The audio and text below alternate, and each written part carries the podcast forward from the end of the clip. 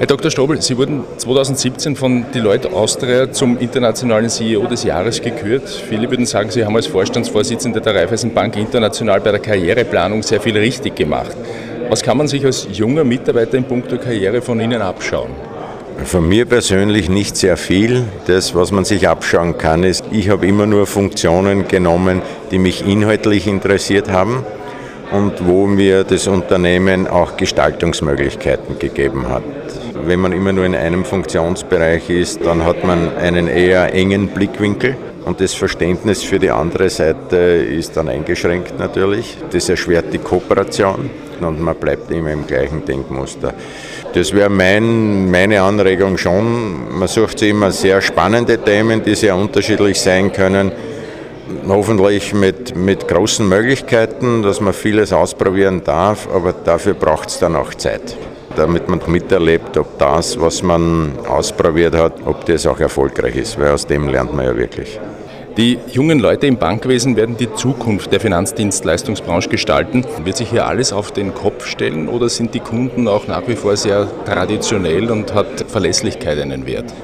Ich glaube, es wird beides sein, wenn sie hart arbeiten und dann der Bank einen wesentlichen Teil ihres Vermögens anvertrauen, dann müssen sie das immer mit einem guten Gefühl tun, weil sonst haben sie kein schönes Leben. Das zweite Element ist natürlich, dass die Banken äh, sich auch ändern müssen. Da sind natürlich die Jungen, die, die das sehr, sehr gut verstehen. Die sind dann die richtigen, um das Dienstleistungsangebot so zu gestalten, dass für den Kunden möglichst komfortabel ist und dass er das gerne auch annimmt. Wie ist der Weg der Raiffeisenbank International für die nächsten zehn Jahre vorgezeichnet und wie treten Sie vor allem diesen vielen jungen Startups, diesen Fintech-Unternehmen gegenüber?